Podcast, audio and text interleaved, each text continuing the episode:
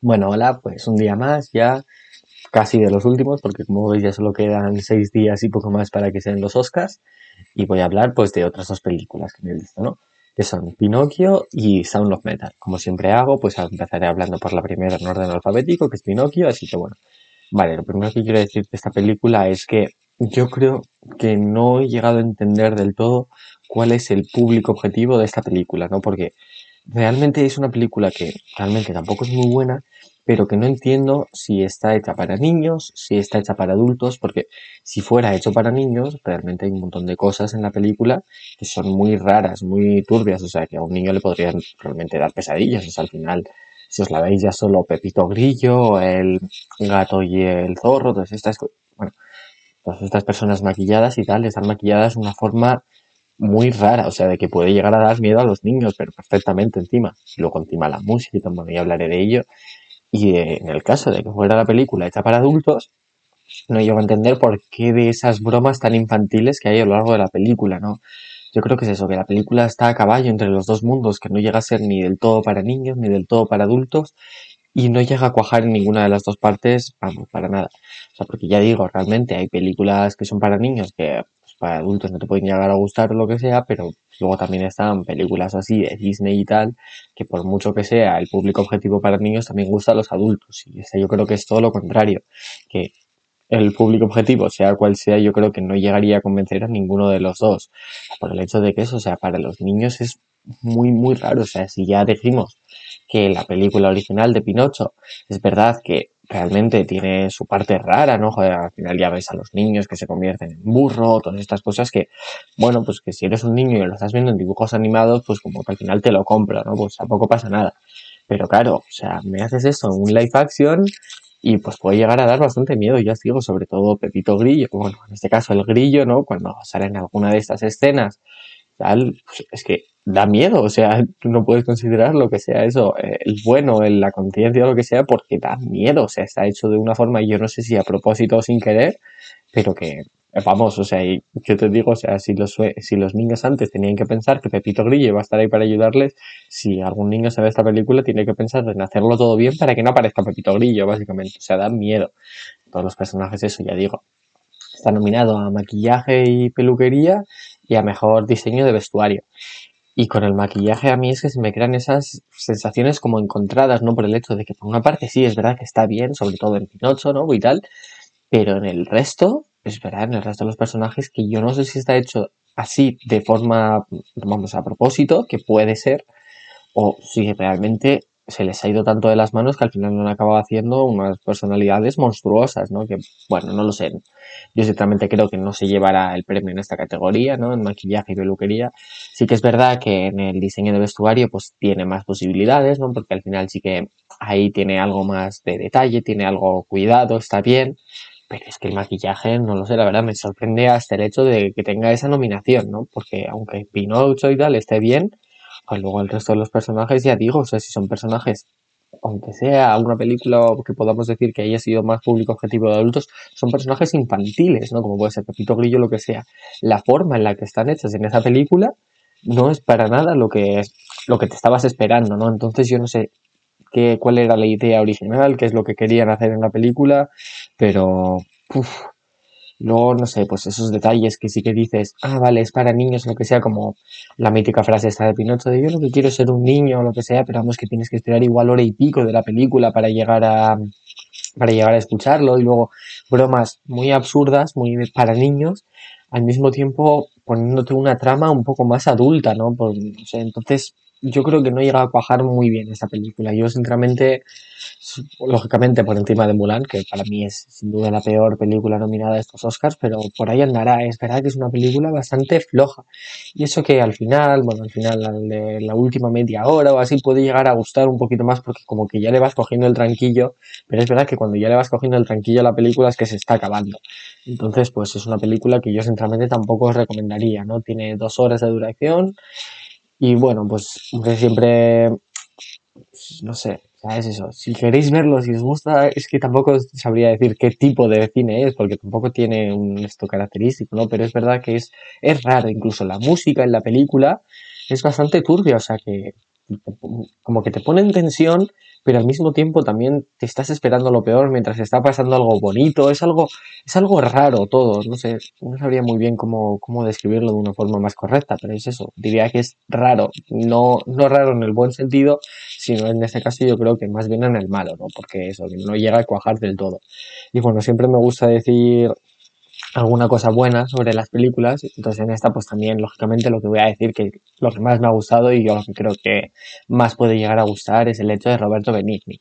Para quien no lo conozcáis es un grandísimo actor italiano que bueno ya está más mayor, se nota, en esta película interpreta a Gepetto, entonces eso ya se ve que la edad pues, va afectando lógicamente como a todo, como a todo el mundo.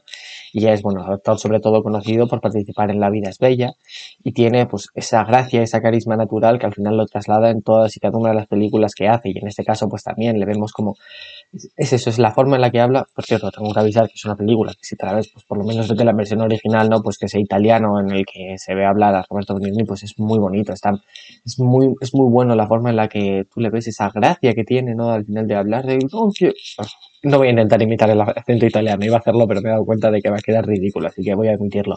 Pero es verdad eso, que se ve como habla, como tal y cual, y eso, eso sí que tiene su gracia, ¿no? Eso, pues es al final lo mejor de la película, que como ya digo, es lo único realmente destacable. El resto, la verdad es que no, no lo he llegado a entender, ¿eh? Puede que en parte sea culpa mía, pero no sé, hay muchas cosas que no, no tienen mucho sentido.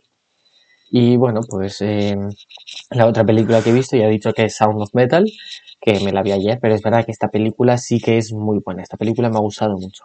Lo que pasa es que con sus seis nominaciones, estas lo que yo me temo es que creo que va a pasar sin pena ni gloria por los Oscars. Yo creo que no va a llevarse ninguna nominación. Igual me equivoco, ojalá. Pero es verdad que eso, que todas las nominaciones siempre hay alguna, alguna película que está un poquito mejor y que yo creo que van a al final optar por llevarse otras películas. Pero es verdad que la película está muy bien, ¿no? Pues como siempre voy a empezar hablando un poquito de la trama. En Pinocho ya habéis visto que no he dicho de qué va, pero porque vamos, imagino que la mayor parte de la gente ya os habéis visto el Pinocho original y es básicamente un live action de esto, cambiando y omitiendo varias partes, haciéndolas un poquito más raras, pero al final es la misma película. Bueno, este en este caso va de un em, batería de una banda de metal, perdona, va de un batería de la banda de metal que se queda sordo entonces, claro, pues es una persona que ha sido adicto a drogas eh, pues años antes y que, bueno, pues el hecho de quedarte sordo implicaría también, ¿no? Pues lo que decía eso de que al final volver a las drogas o lo que sea y que tiene que intentar encontrarse a sí mismo, ¿no? Siendo sordo para eso. Y bueno, pues como tampoco quiero contar así de qué van haciendo en la película, pero es verdad que es una película que está bien tratada, sobre todo en el tema este eh, que está también nominado a Mejor Sonido, cómo te van haciendo el hecho de silencios y luego lo que tú estás escuchando, lo que es, él estaría escuchando. Es una película que está muy bien, ¿no? Realmente pues conoces un poquito más este mundo, que como ya os digo, tiene el toque este de una película diferente, que es a mí lo que al final me gusta, que es algo que no te hayan contado tampoco antes. Que sí que es verdad que podemos decir que a películas sobre adicciones y tal hay un montón, que es cierto, pero es verdad que la forma en la que se hace esta es, es diferente, es, tiene un detalle mejor, ¿no? Es, bueno, es bastante realista, está, está muy bien contada. Y bueno, pues es que tampoco quiero hablar un poquito más de eso, de qué trata la película, porque al final ya estaría haciendo spoiler, pero es verdad que vas viendo la evolución del personaje, vas viendo que al final, que por mucho que vayan cambiando las cosas y tal, que todo se mantiene un poquito igual en ese sentido, ¿no? Y no sé, es, es, es muy buena, es una, es una película que a mí realmente me parece muy recomendable. Para aquellos que queráis verlo, dura cerca de dos horas y está disponible en Amazon Prime. Así que si tenéis la oportunidad, de verdad verla porque merece bastante la pena. Y bueno, pues eso es un final que también podríamos decir que es esperable, ¿no? Porque al final, pues eso, muchas películas, pues ya a medida que pasa una hora, incluso menos de la película, ya sabes lo que va a pasar a continuación, ¿no? Porque te lo vienes viniendo. Y es verdad que a mí me gusta normalmente que la película te sorprenda, que te diga, ah, pues querías esto, pues toma lo contrario. Y es verdad que aquí, pues no, realmente, si tú te imaginas lo que va a pasar, que probablemente cualquiera que le guste un poquito las películas y hayan visto más, se pueden imaginar qué es lo que va a suceder, pues sí que es verdad que es esperable. Pero aún así, es verdad que está bien tratado, está bien hecho. No es como que te digan en plan, tomas justo esto y ya está, se acabó. No, por lo menos te lo hacen bien, te lo tratan bien, te lo, te lo cuentan, te, o sea, te cuentan lo que tú sabías que iba a pasar, pero te lo cuentan de una manera más, más bonita, ¿no? Por decirlo de alguna manera. Y bueno, ahora voy a hablar de sus seis nominaciones, ¿no? Bueno, la primera, lógicamente, a mejor película, que es la, lógicamente, la categoría más importante en los Oscars. Pues no creo que haya nadie que discuta esto. Y sí que es verdad que aunque la película sea buena, hay muchas películas que yo creo que optarían a la estatuilla antes que esta, ¿eh? no sé, ya por decir, incluso Minari, que tampoco he visto, No Manland, no sé, Mank, yo creo que están por encima a la hora de elegir esto, a la hora de ser elegibles para el premio.